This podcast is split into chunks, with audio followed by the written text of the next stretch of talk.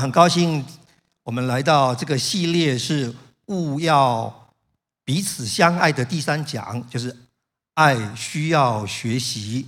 我们刚刚所读到的这个经文，刚刚刚刚特别提到说，求你赐我悟性，可以学习你的命令。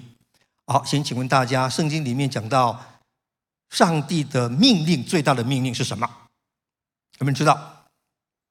哦，就是爱，就是爱神、爱人。所以圣经上说，最大的命令就是爱。换句话说，这个经文就是说，爱需要学习。跟隔壁说，爱需要学习。C.S. 路易斯在他的书中里面讲到一个故事，很有趣。故事是这样说的：他说，菲杰特太太死了。而菲杰太太在生前最喜欢讲的一句话就是：“我都是为了家人而活。”事实上，没有人会反对这句话。所有的左右邻居、所有的邻舍们也都认为菲杰特太太是一个贤妻良母。而菲杰太太之所以会常常这样说，是因为她从早到晚、从里到外，家里面所有大小事情，她说一手包。他坚持一定要在家里面让孩子们全家人都吃热腾腾的三餐，即便是夏天的中午哦，孩子们都想吃凉菜，他也说：“为了你们，我满头大汗，你们一定要好好吃。”他也坚持家里面所有的衣服他一个人洗。其实他们家庭经济是允许他可以送洗的，但是他就不要，为了你们，我要亲手洗每件衣服。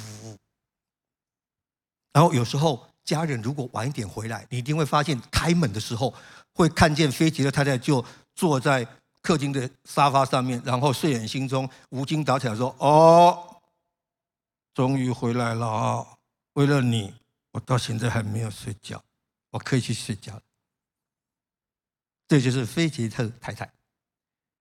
菲杰特太太死了之后，家里面有一些很微妙的变化。那个原本郁郁寡欢的先生变得开朗了许多。那个女儿本来是体弱多病的，后来呢，最近也变成很喜欢运动，都常常到户外，还甚至去骑马。还有他那个儿子，那个儿子原本哈是是木讷寡言的，不跟人家互动的。哎，最近呢也不一样喽，他会到公园去散步，还会主动跟邻居打招呼。哎，最特别的是他们的家那只狗，他们家那只狗原本都是每天打娘养的，躺在外面，不在家里面的。但是呢，菲杰特太太死了之后，这只狗呢，常常在客厅里面转来转去，摇着尾巴晃来晃去，晃来晃去，晃来晃去。家里面就有这些变化。C.S. 路易斯在这个故事说，菲杰特太太死了之后，教会的牧师为他主持追思礼拜，说：“愿菲杰特太太安息吧。”至于菲杰特太太是是否安息，我们并不知道。但是我们确定的是，他的家人可以休息了。这个是 C.S. 路易斯他所说的这个故事。最后，C.S. 路易斯在书上写了这一段话。他说：“哎，下一张 PPT。如果一个人做任何事都是奉爱之名，爱就变成了上帝。”然后变成魔鬼，毁了我们，也会毁了自己。爱需要学习，爱如果不学习的话，很可能我们就会营造出一个令人窒息的环境，然后我们浑然不知。爱需要学习，否则我们可能会变成菲杰特太太，然后我们自己毫无察觉。跟隔壁说：“我不是菲杰太太太。”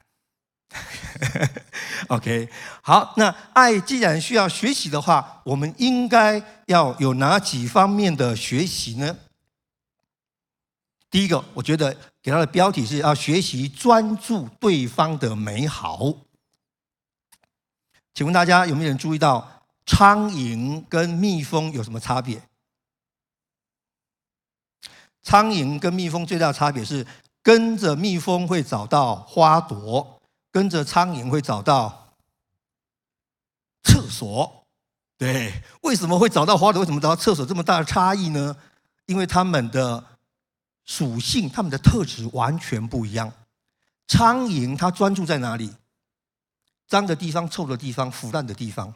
它即使苍蝇今天在一个非常健康的动物身上，它不会停留在健康的地方，它一定停留在长脓、长疮、粪便的地方。这是苍蝇。它即使有一天苍蝇它经过了百花齐放的那个花园，苍蝇不会停下来，苍蝇就一直飞，一直飞，一直飞，一直飞，飞飞飞飞飞到哪里去？飞到花丛底下动物的粪便的地方，或者有尸体的地方。苍蝇就停在那个地方。苍蝇专注在腐烂的地方、脏的地方、臭的地方。蜜蜂就不一样了，蜜蜂专注在哪里？蜜蜂就从这朵花朵，然后飞啊飞啊飞飞飞，飞到另外一朵花朵去，然后再寻找下一个花朵。蜜蜂即使它经过了垃圾场，蜜蜂不会停留在垃圾上面。它可能在那个垃圾堆里面的旁边的一朵小花，找到那一朵小花，然后就停在上面。蜜蜂专注在花朵，这个就是苍蝇跟蜜蜂它们最大的差异。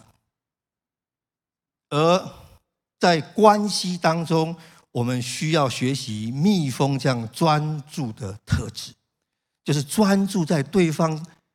美好的事情上面，美好的这些特质上面，大家知道吗？上帝怎么样看待我们？好，我们来读这段经文，一起来。在我在我眼中，你多么宝贵，我爱你，我看重你。请你把眼中圈起来。请问你在哪里？在上帝的眼中，也就是说，上帝专注的看着你，然后对你说：“你多么的宝贵，我爱你。”我看重你，上帝就是用这样的眼光来看待我们，专注在我们的美好上面。其实按着圣经的说法，看着旁边那个人，跟他说：“我是罪人。”哎，你们都不太是承认自己是罪人了。其实圣经的角度，我们是罪人。但是这一节经文告诉我们说，上帝怎么看我们？他说：“我看你多么的宝贵，我爱你，我看重你。上帝掩面不看我们的过犯，而专注在我们的美好上面。其实圣经说，如果上帝却究察我们的罪孽，我们没有一个人站立得住。但是上帝却这样看我们，说我们是宝贵的，是有价值的，因为他专注在我们的美好上面。关系当中，我们需要有这样的眼光。”专注在对方的美好上。呃，五月初的时候，我回去一个人去了台东。啊，去台东我就去到我念书的学校，毕业的那个学校，就是现在台东大学，当年的台东师专。我进去的时候，一进到校门不远的地方，就看到那个我当年念书的司令台啊。司令台就那个用什么器械，你们知道吗？红砖。一块一块砌起的那个司令台啊！我看到那个司令台的时候，好有感触哦。司令台竟然还在哎，你知道吗？那个司令台，我就站在那个地方，我就想起，我就在这个地方，在司令台前升旗典礼的时候，第一次看到我现在的太太安妮，就在司令台前升旗的时候，我正偷瞄她，就在那个地方第一眼看到她。啊，我就很感动，看到这个司令就很有感情，我就用相机把它拍下来。然后我就走走走走走走走走走走走，就走到啊，当年安妮，就我现在的太太安妮，这是本名，不是花名，不是艺名啊。我稍微解释一下，对，就是看到那个他的教室，他当年上课的教室，哎，啊，我就想起。我我刚追他的时候，他不太理我，也不知道他喜不喜欢我，我也不知道，所以都找不到他，看不到他，我就很很焦虑啊，我所以就埋伏，你知道吗？就看他可能会经过哪里，我就埋伏在那个路线上面，然后制造不期而遇的那种效果，跑出来说：“哎，学妹，你也经过这里啊？”啊，就这样子。但是就是那一段时间都找不到的，都碰不到的，埋伏不到，所以哇，不知道怎么办。但是我们那时候是住校生，所以晚上都要晚自习。虽然白天埋伏不到，但是晚上他一定会在教室晚自习。嘿，所以我就想了一个方法，我就自己翘课，然后跑去他的教室门口，然后就跟他说：“报告，哎，他们那个女生班全部都在晚自习，听到报告的时候，男生的声音呢，他们什么反应？头就抬起来，所有人都看着我。我说：“周安妮外找。”这时候，所有的人眼光都看到哪里？看到周安妮身上去。啊，他是说，那个安妮就很不好意思，就很不好意思的跑出来：“学长，不好意思，你你你不要这样，你不要这样。”哦，我那天看到那个教室的时候，就想起这件事情，我就把那个教室给拍下来，然后就传赖给当时候现在也在美国的安妮，我就跟他说，在这里第一次看到你，看到那个司令台吗？啊，他就给我回美好的相遇，然后我就说，昨晚，你外早，还记得这个教室吗？他说：“记得，你们看得到这字吗？哦，超尴尬又开心的晚自习，知道吗？那一年我十八岁，我传这个赖的时候，我们两个人加起来一百二十岁，四十几年的时间，从认识到现在，我就在想，那天我感触非常多，我就在想，到底是什么关键的因素？”保守我们的婚姻到现在，其实我刚追安妮的时候，我刚追她的时候，那个学校教官很紧张啊，就跟安妮说：“陈鸿瑞这个学生是稳踢学生，操性很差，品格低劣。”你们听得懂吗？听得懂吗？就是操性很差，品格低劣，你不能跟他来往的。那个学姐，但是你知道安妮怎么说我？她说：“学长，我真的很欣赏你，你的英雄气概。”守信用、重承诺，对。然后学姐也很紧张啊，学姐知道我要追安妮，学姐很紧张啊，替她很紧张，就就跟安妮说：“陈鸿儒这个人哦，嬉皮笑脸的，然后油嘴滑舌的，不可靠，不能在一起。”但是安妮却跟我说：“学长，我真的是好欣赏你哦，我觉得你的轻松自在、幽默风趣，真是令人激赏，不一样啊。”对。后来我们开始交往了以后，我开始工作。他最常跟我说说：“鸿儒，我真的很佩服你，你真的很不简单。你同样的课程已经讲了好几年，你为了讲再讲一次课，你可以预备整花整天的时间来预备。你真的是追求卓越的特质，令我非常的欣赏。”后来我们结婚了，生孩子了。他说：“鸿儒，我真的很佩服你，欣赏你，你真的是一个成功的爸爸。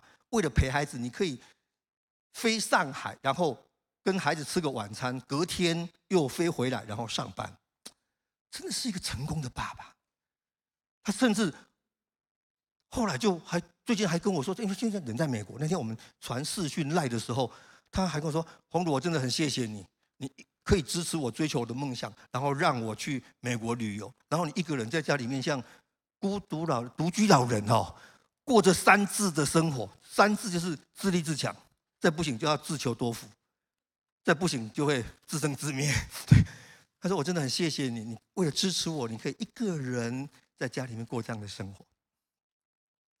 大家有注意到吗？安妮最常讲的话是什么话？就是三句话。可是我真的很欣赏你，我真的很佩服你，真的很不简单。我觉得我们的婚姻从十八岁到现在可以蒙上帝的保守跟祝福，最大的关键就是安妮。”专注在我那个小小的美好上面，然后发自内心的这样的肯定跟赞美。我觉得，我觉得安妮就像蜜蜂一样，在这个垃圾堆里面找到小小的花朵，小小的花朵，然后就专注的予以肯定。这是我觉得我们的婚姻可以蒙保守最大的关键。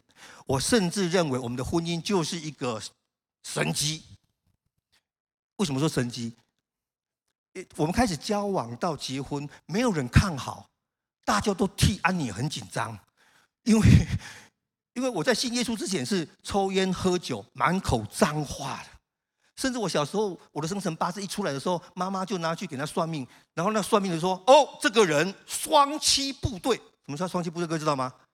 不是海陆进入作战队，是以后会有两个妻子。最糟糕的是，我竟然把这句话。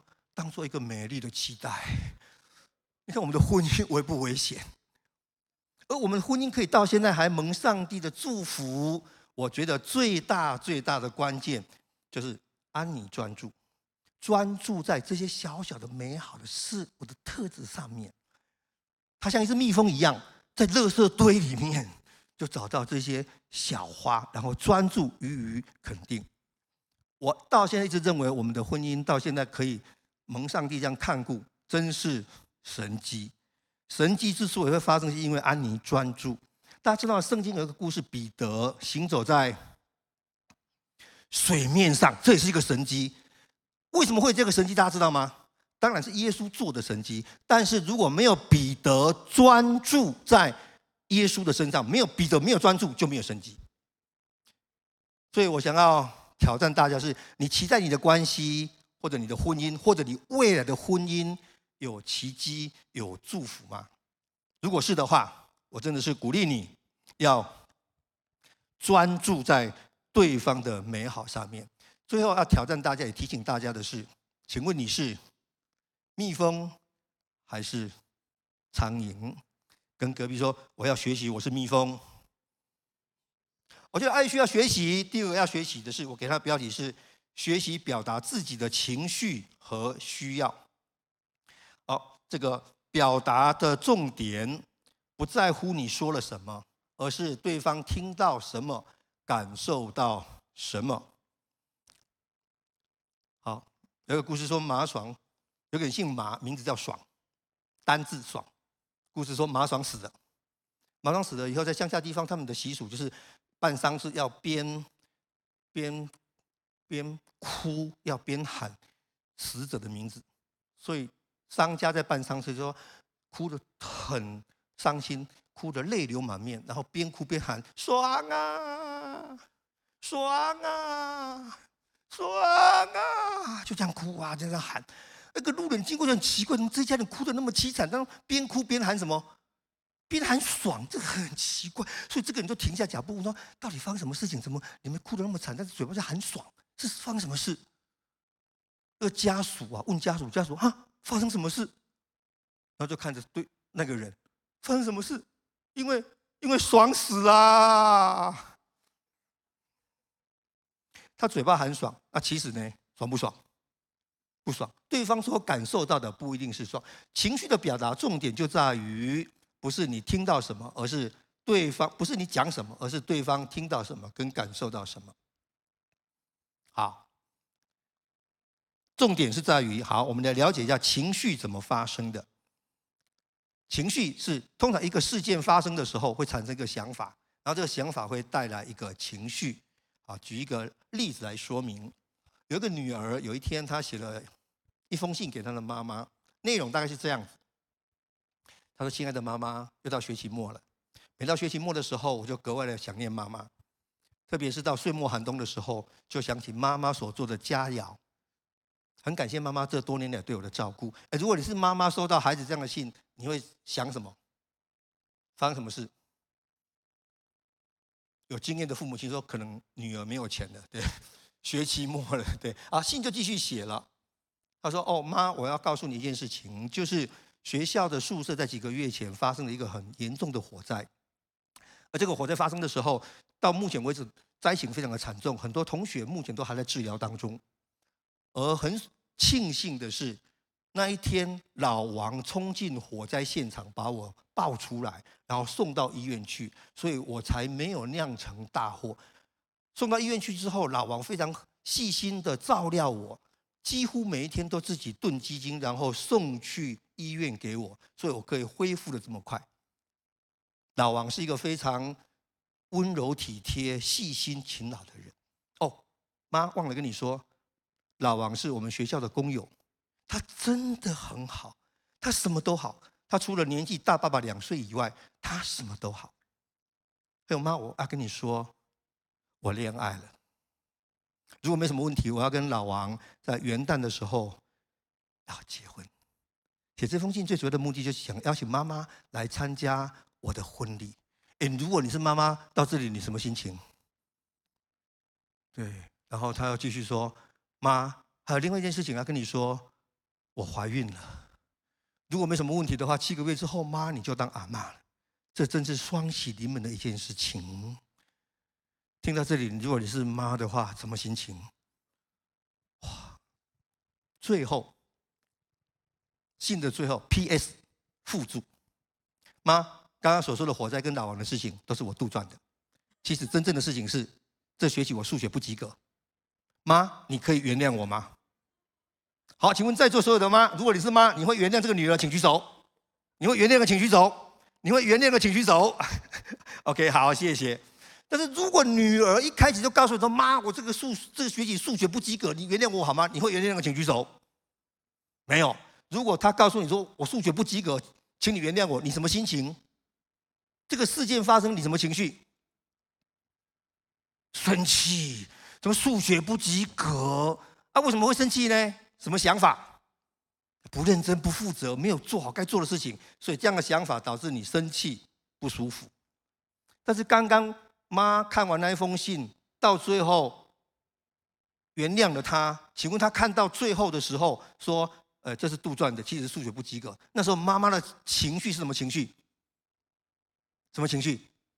轻松的、如释重负的、高兴的。请注意哦，各位弟兄姊妹、来宾朋友们，即事件同一个事件都是数学不及格，但是第一种情绪是生气的，而后面这个情绪是高兴的，是自在的、如释重负的。差别在哪里？为什么同一个事件情绪却有天壤之别？关键在哪边？关键在哪边？跟隔壁说，你还有在听吗？还有在听吗？关键在哪边？关键在想法。OK，所以想法就决定我们情绪的好跟坏。所以情绪、想法非常非常的重要。所以怎么拥有好情绪呢？圣经里面告诉我们，圣经说。我们一起来读这个经文箴言，一起来。你要保守你心，胜过保守一切，因为一生的果效是由心发出。OK，所以他这里说，一生的果效，一生的胜负成败，一生的美丽哀愁，都是由心发出的。另外一个翻译本，现代译本的翻译，我们一起来也来读一次，一起来。所思所想要谨慎。因为因为生命是由思想定型的，生命是由你的想法、你的思想所决定的，所以圣经非常看重我们的想法、我们的心。他说：“你要保守你的心，胜过保守一切，因为你相信什么，就会成为什么。所以这个相信的体系，这个想法是非常重要的，它会决定我们情绪的好坏。那情绪我们要也要学习怎么样来表达。刚刚那个妈妈的心情，其实一听到。”火灾住院的时候，其实妈妈什么心情？可以体会一下吗？妈妈什么心情那时候？其实担心紧张的，对，OK。啊，听到老王要跟老王结婚了，什么心情？惊讶的、错愕的，甚至惶恐的。后来听到说怀孕了，什么心情？可能很无助，可能甚至会担心恐惧。好，我要表达的是，其实情绪是有变化的。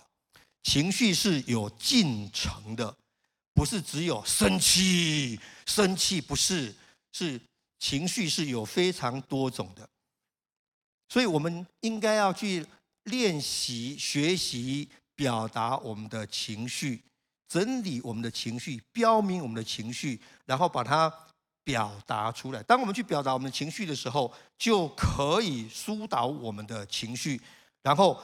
也让对方可以更加的了解我们。当我们如果可以跟对方表达情绪的时候，那么其实我们的距离就拉近了。但是我们却很少去表达我们的情绪，通常我们都表达我们的事件跟想法而已。所以爱需要学习，很重要，就要学习表达我们的情绪。再来是要表达我们的需要。一般我们都不太表达需要。都想让对方猜，对方应该要知道我们的需要才对。OK，好，这边表达需要一个非常重要的重点就是，说你要的，不要说你不要的。来，跟隔壁讲一下这句话。说你要的，不要说你不要的，什么意思啊？举个例子，有一个太太就看到先生每天都在那边划手机、划手机、划手机，划到他看得很生气。就太太太这个时候又看到外面呢、啊。有一个老先生用轮椅推了一个老太太在那边散步，然后就跟先生说：“你不要一天到晚都划手机，你看看人家多恩爱。”先生一看，哦，就跟太太说：“好，那明天我去买一个轮椅来推你好了。”其实这个太太真正需要的是什么？你陪我去散步，他应该表达我希望你陪我去散步，就他表达你不要一天到晚滑手机。好，所有的来宾朋友、弟兄姊妹，请注意听。今天如果你学会这个功课，这个跟这个技术，那么你今天就值回票价。刚刚听了忘记都没有关系，后面不用听也没关系。就是你在表达你需要的时候，不要说你不要，而要说。我希望你不要表达，你不要一天到晚看手机，而说我希望你陪我散步。你不要表达说你不要老是迟到，而应该说我希望你准时。不要表达成你不要每天都那么啰嗦唠叨，而应该表达我希望当我表现好的时候，你多肯定我。这个表达的时候非常重要的。很多的纷争争吵，就是从这里开始，就是讲你不要。我们今天把它调整过来，要把它表达成我希望。OK，所以爱需要学习，需要学习表达我们的情绪跟需要。好，第三个，我觉得爱需要学习的是学习修复彼此的关系。什么东西你会修复？什么东西？重要的东西，你看中的东西，你才会修复。OK，所以你看中什么就很关键。来问一下隔壁说，你看中什么？啊，有一次我停红绿灯的时候，看见一幕非常有趣的事情，就是一辆高级的宾士车停在我旁边，里面的一对男女两个。吵架吵得面红耳赤，吵到最严重的时候，那个男生就用力拍那个方向盘，叭！哦，我吓一跳，在旁边吓一跳，周遭的人都吓一跳，你知道吗？但是一个很特殊的情况，就是旁边有一部摩托车，上面有一对年轻男女，他们都没有受到惊吓，他们抱得很紧，然后戴着安全帽，不知道讲什么话，轻轻握，紧紧管管，因为他那个安全帽要讲话的时候，就是安全帽会磨来磨去，紧紧管管，紧紧管管，然后讲不停。没有受到任何影响，非常的恩爱的拥抱。请问大家，如果是你，你希望是宾士车里面这两个大声争吵的，还是摩托车上面这恩爱拥抱的？你希望是哪一个？宾士车里面恩爱拥抱，对，那当然是最好啦。对对对，但是如果两个选一个的话，你要选哪一个啦？你要选哪一个？你要选哪一个？好，我们来看圣经这个经文。好，一起来，我们一起来念，一起来。宁可住在房顶的角上，不在宽阔的房屋与争吵的富人同住。你看重什么？关系是最重要的。当关系不好的时候，豪宅、名车都不能带来快乐。所以要看重关系。但是问题是，关系会有受伤的时候，所以我们就要具备有修复的能力。OK。关系修复最重要的是什么？我们来看一下圣经。圣经有一个非常有名的故事，就是小儿子浪子的故事。这个浪子，他他他到最后回来跟他的父亲修复关系，所以他们关系到最后是和好的。那那个修复关系的关键在哪里？关系如果受伤了，要修复，最重要的是什么呢？好，我们来读这个经文，一起来。我要起来到我父亲那里去，向他说：“父亲，我得罪了天，又得罪了你。” OK，关系修复最重要的第一件、第一个要素就是道歉。所以小儿子说：“我得罪了天，又得罪了你。”道歉是最重要。一讲到道歉，就会有很多。反应就是说，哦，不一定我的错啊，我就错没那么多，为什么每次都道歉都是我？哦，哦，我们家有一次也发生这样类似的事情，就是我们全家都坐在一起要吃饭，啊，太太安宁预备了很多的佳肴，我那个筷子拿起来一夹，一道鱼我就送到嘴巴，我说嗯，不新鲜，呸，知道吗？我做这个动作以后，瞬间全家全桌鸦雀无声，空气凝结，所有动作都停止，没有人讲话。这时候我太太安妮讲话，说：“不新鲜吗？”嗯，还好啊。这时候我就发现不对了，哇，这个不处理，等一下饭都不用吃了。我就说：“安妮，对不起，我错了，我向你道歉，请你原谅我。我刚刚的表达是很不适当的，很抱歉，请你原谅。”我的儿子坐在旁边，他就说：“爸，你又没有错，为什么要道歉？是真的不新鲜啊，只是我们不敢讲而已。你比较勇敢啊，你为什么要道歉呢？”我儿子看不下去啊，我印象很深。我跟我儿子说：“儿子，爸爸道歉不是因为错，爸爸道歉是因为爱，是因为爸爸看重关系。确实，爸爸刚刚的表达也不是很适当，所以。”爸爸跟妈妈道歉，我赶快哦，说安妮，你可以原谅我吗？安妮就说啊，说三次对不起，就说对不起，对不起，对不起，所以那一餐饭可以继续好好吃下去。对，关系胜过佳肴。对，关系，当我们看重关系的时候，可以为，即使是一个 percent 的错，双方争吵，双方可能都有责任。我们有没有可能为自己一个，即使一个 percent 的错？然后我们先道歉，如果可以的话，那么在我们关系上面就会带来非常大的祝福。道歉也请注意哦，道歉一定要抓住几个重点，否则可能越道歉越复杂，事情争吵越大。道歉第一个一定不要说对方也有错，你千万不要说，要不是你先说我妈妈讲话尖酸刻薄，我也不会说你弟弟。一辈子都没有出息，不要说对方也有错，OK？啊，对不起，如果我有得罪你，我跟你道歉。不要讲如果，不要讲如如果是什么意思？有没有确定？没有。所以道歉的时候，请注意，不要说对方也有错。第二个，不要讲如果，道歉最重要的就是说我错了，请你原谅我，在哪件事情上面我没有处理好，向你道歉，请你原谅我。就是承担责任，OK，所以道歉最重要的就是三件事情，就是第一个要说，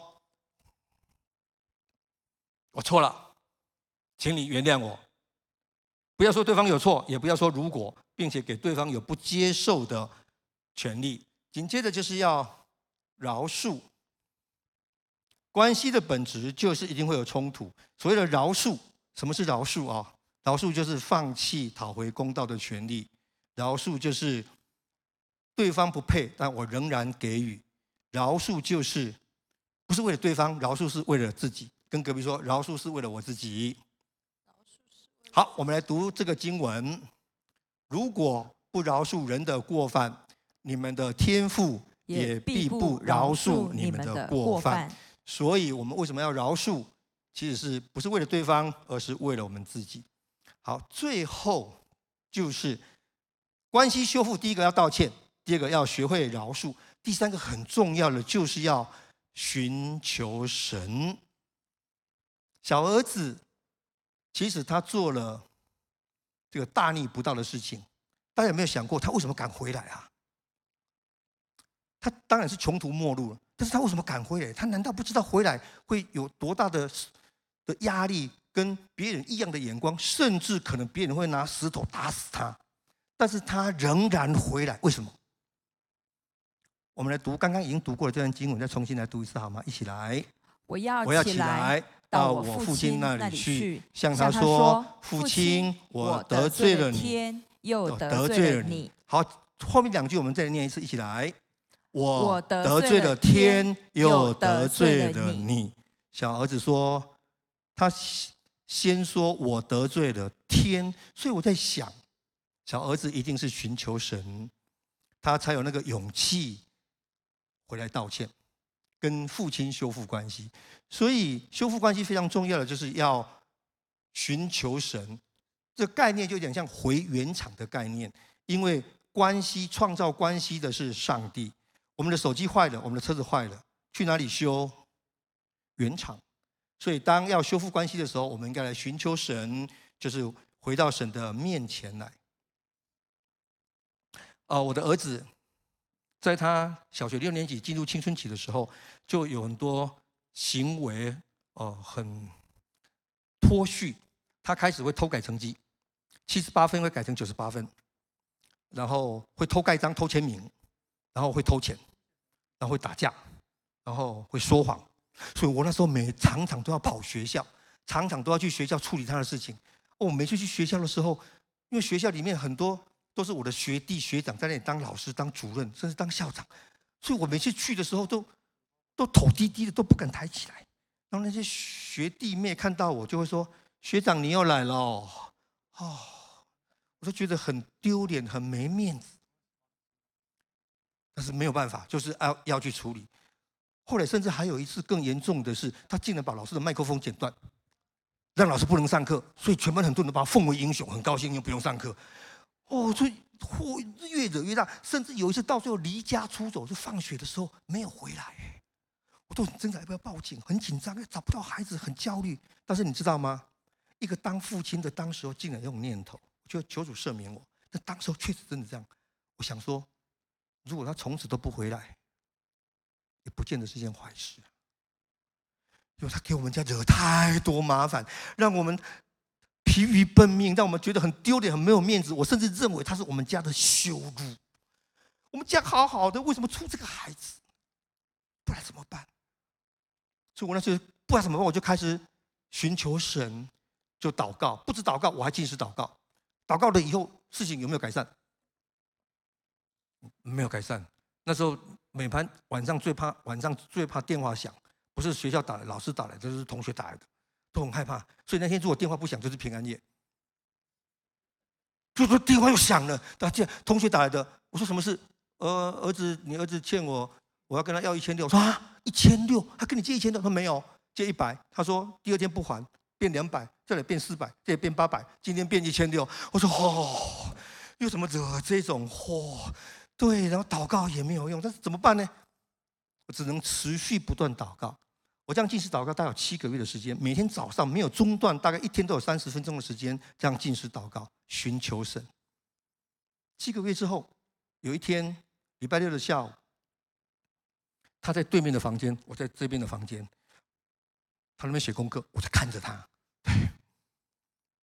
那我在那天下午的时候，我就觉得，哎，神很感动。我说啊，我很感谢神，神很祝福我的工作，也让我很健康，也让我家里面很和乐。除了这个儿子以外，其他都很好啊！我很感谢神。你知道吗？有一个声音问我说：“你为什么可以得到这么多的祝福呢？”说我很认真啊，我爱家啊。很多人爱家认真，也不见得有这样子的祝福啊。后来得了一个结论：为什么得到这样的祝福？因为我认识耶稣，我信上帝。说哎，对。但是另外一个声音马上问我说：“你为什么会信耶稣呢？”因为我为什么会信耶稣啊？我终于想起来，我信耶稣是因为当初我的太太安妮怀孕的时候，我很紧张、很害怕，不晓得这个孩子生出来会不会健康，我不知道怎么办。第一次感受到那种无力感跟焦虑。这时候刚好有人介绍教会，介绍耶稣，并且为我祷告。因为这样一段时间之后，我信了耶稣。你知道吗？我想到这里的时候，我可以得到这么多的祝福，是因为谁？我儿子哎，我儿子哎，我儿子是我的祝福哎。我一直认为我的儿子是我的羞辱哎。你知道吗？到这里的时候，就站起来，然后转身走到我儿子的房间。我就跟儿子讲刚刚这段领受，我最后就跟我儿子说：“儿子，爸爸很谢谢你，你是爸爸的祝福，谢谢你。你不但是爸爸的祝福，也是我们全家的祝福，也是我们家族的祝福。”我就抱着我的儿子，儿子，谢谢你。我祷告了，禁食祷告了七个月的时间，我祷告。求上帝改变我的儿子，而最后上帝却改变我。好吧，我们一起低头来祷告。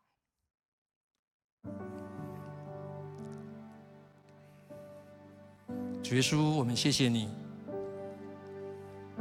当我们关系受伤的时候，当我们束手无策的时候，甚至我们来到穷途末路的时候，我们可以寻求你，主，谢谢你，谢谢耶稣。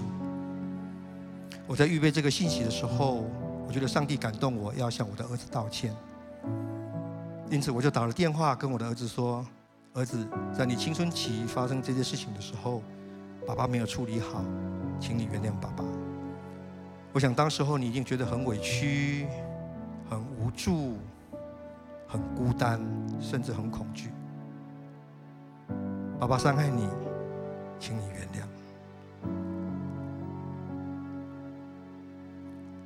我觉得我们现场当中有一些的来宾朋友、弟兄姊妹，在你成长的过程当中，也许你有发生类似的情况，是你的父母跟你的互动，让你产生了受伤。甚至伤害到你，我觉得我的感动是，我应该在这里代表你的父母，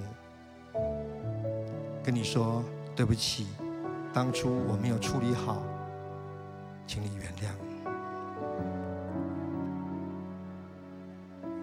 我另外一个感动是，当中我们有一些人是需要跟家人表达感谢的，跟欣赏的，好像长期来这段时间。你很少去跟你的家人表达感谢，你也很少跟家人表达欣赏跟肯定。我觉得上帝鼓励你回去跟你的家人表达真诚的感谢，跟你对他的欣赏。另外，我一个感动当中有一些人，你是需要关系上来修复的，你现在正处于关系的紧张当中。上帝鼓励你像小孩子一样要起来，然后主动去修复这个关系。相信上帝会这样大大来祝福你的关系。最后，就是你是第一次来教会的，你也想得到上帝这样的祝福，让你在关系上面能够有修复的能力，能够来享受关系的美好。如果你希望得到这样的祝福，那么我要做一个祷告。邀请耶稣基督进到你心中来，来帮助你，来祝福你。如果你愿意的话，你可以跟我一句一句的祷告。亲爱的主耶稣，亲爱的主耶稣，谢谢你，谢谢你，谢谢你先爱我，谢谢你先爱我。我现在愿意打开我的心，我现在愿意打开我的心，邀请你进到我的生命来，邀请你进到我的生命来，作为我的救主，做我的救主，成为我生命的主，成为我生命的主。带领我的一生，带领我的一生，活在你的爱中，我在你的爱中。奉耶稣基督的名祷告，奉耶稣基督的名祷告。阿门，阿门。